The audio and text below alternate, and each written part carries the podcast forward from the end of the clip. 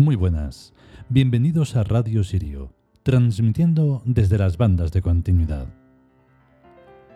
Hoy le toca el turno a un arquetipo también muy importante. Todos deberían de ser siempre el más importante. Al final, yo creo que lo es. En el momento en el que actúa un arquetipo, está al 100%, entonces es siempre muy importante.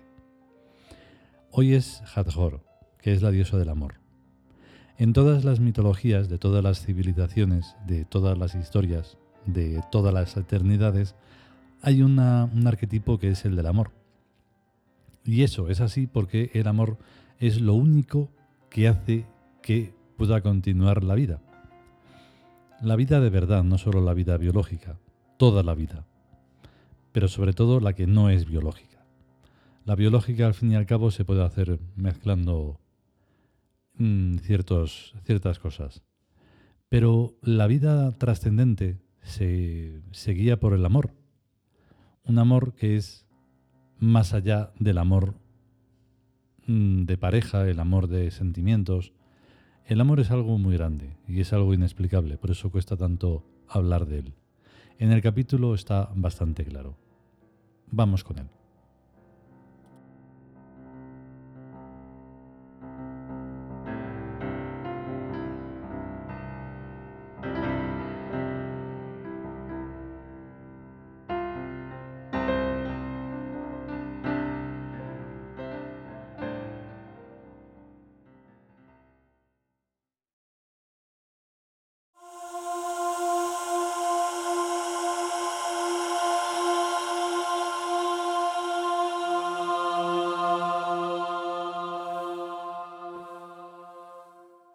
Dioses egipcios. Hathor. Texto. Diosa del amor. Su nombre significa gozo y morada de Horus. Hathor es pues la gozosa manifestación del dios de la eterna juventud, que lleva en su corazón. Comentario. En el culto tebano a Hathor se la invoca como divinidad del amor omnipotente. Es una diosa sonriente y feliz que no se inmuta por nada, pues su todopoder es el de Horus y vence incluso en las peores circunstancias. Hathor es una diosa muy elitista y solo admite en su culto y solo ayuda a los héroes y a las heroínas, o sea, a quienes durante toda su vida permanecen fieles a el amor en todas sus formas.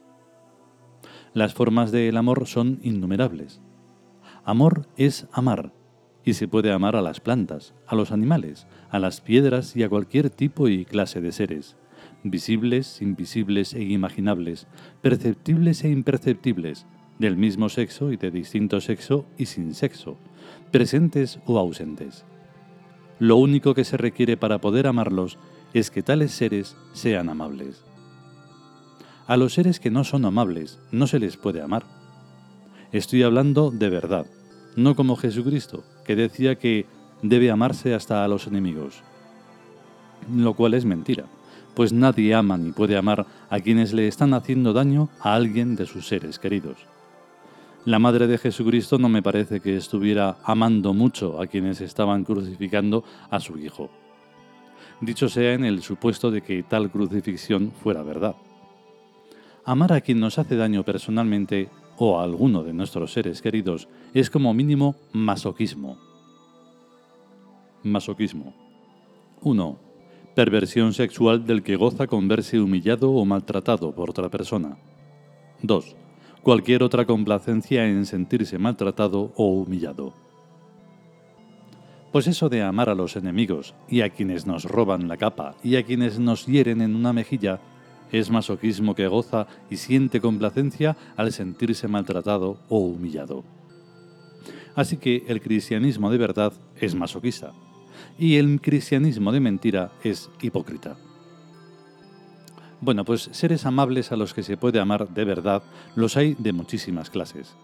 Personas divinas, oro y plata y piedras preciosas, personas humanas, animales de compañía, objetos útiles o valiosos o que nos han ayudado o que nos hayan prestado servicios, aunque ahora estén estropeados, si tenemos sitios en los que guardarlos. Plantas y árboles, algunas montañas, la luna y el sol, las estrellas, las casas en las que hemos vivido, en las que vivimos, en las que viviremos, y otras muchas cosas. Como todos los dioses auténticos y verdaderos, Hathor es una diosa psíquica, o sea, que está dentro del psiquismo, y es por lo tanto desde dentro del psiquismo desde donde se ama a otros psiquismos amables.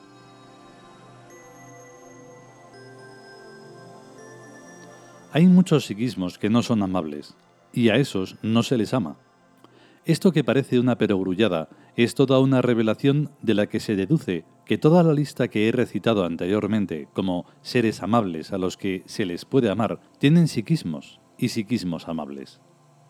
Si bien se mira, esto que digo es un chamanismo de élite. Para el chamanismo normal todo tiene psiquismo, bueno en unos casos y malo en otros casos, e indiferente cuando su psiquismo no es ni bueno ni malo. Yo estoy al 100% de acuerdo con el chamanismo normal, pero identifico a solamente los psiquismos buenos con los psiquismos amables. Sin meterme en distingos filosóficos de qué cosa es bueno ni de qué cosa es malo, es evidente que los seres amables a los que se puede amar son buenos y que los seres a los que no se puede amar son malos o indiferentes. Para su mamá y su papá, sus hijos son buenos, pero para la demás gente, esos hijos de sus papás y sus mamás son indiferentes, cuando no son rematadamente malos como los terroristas y los asesinos.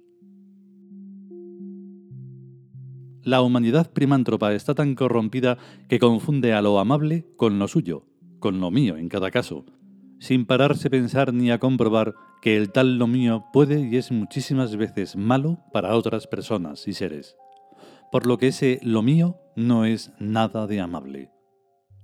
Pero aquí lo importante es darse cuenta de que lo amable, en el caso de los llamados objetos inanimados, inorgánicos y de cualquier otra manera, tienen también psiquismos, que a su vez nos aman. Sentir psíquicamente vivientes a todos los seres del mundo y de todos los mundos, del universo y de todos los universos, es el mayor descubrimiento que se puede tener en la vida. Desde luego que este descubrimiento es también un peligro, pero también es una infinita ampliación de las posibilidades de amar.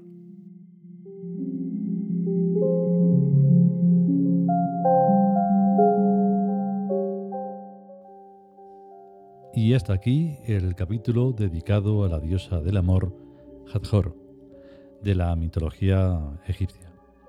Siempre se me olvidan mencionar un poco las mitologías, porque tampoco me gusta mucho la palabra, pero es la que hay que utilizar. Prefiero arquetipo o dioses símbolos. Y dioses tampoco está bien porque la gente se confunde, pero bueno, ¿qué más da?